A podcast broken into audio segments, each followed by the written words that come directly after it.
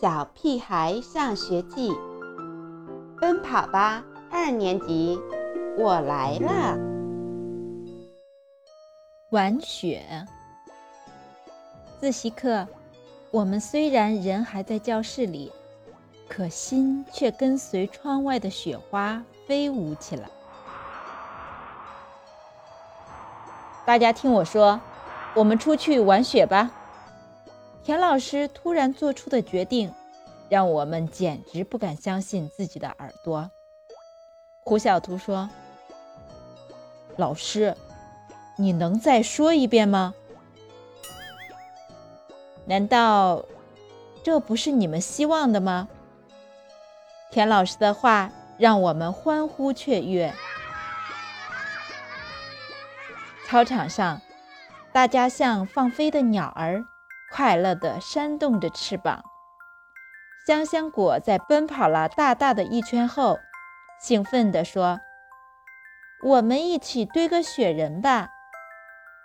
哼，我才不要跟你们女生一起堆。金刚对于女生的任何提议，向来不屑一顾。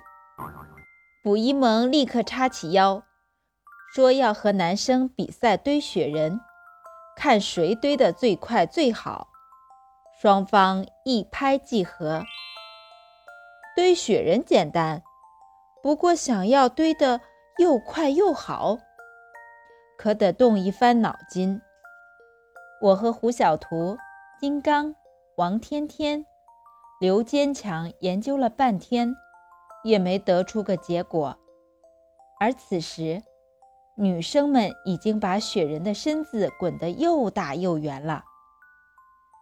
再这样下去，我们非输不可。金刚想冲过去，把女生们滚好的雪球捣碎。卜一蒙大喝一声，挡在雪球前面，好像一只拼命的狮子。不许胡来，公平比赛。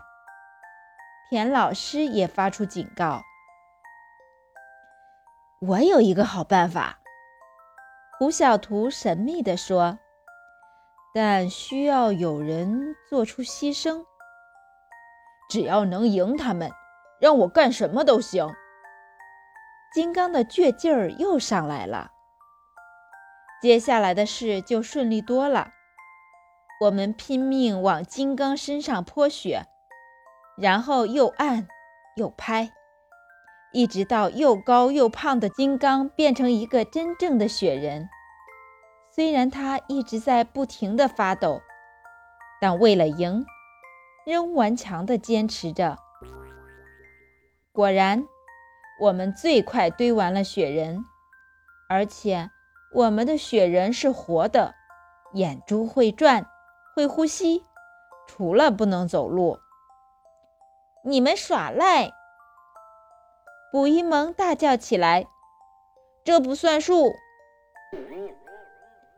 我们比赛堆雪人，可没说怎么堆，堆什么样的。”胡小图高声回应着，双方为此争论不休。田老师显然也没想好该怎么做出评判。呃，这。一个异常响亮的声音响起。再看金刚，他身上的雪衣炸裂了。你就不能再坚持一会儿？王天天埋怨金刚。金刚不停地打着哆嗦，冷，冷啊！我们的胜利成果就这样毁于一旦。辛苦堆出来的雪人不见了，耶！我们赢了，女生们都跳了起来。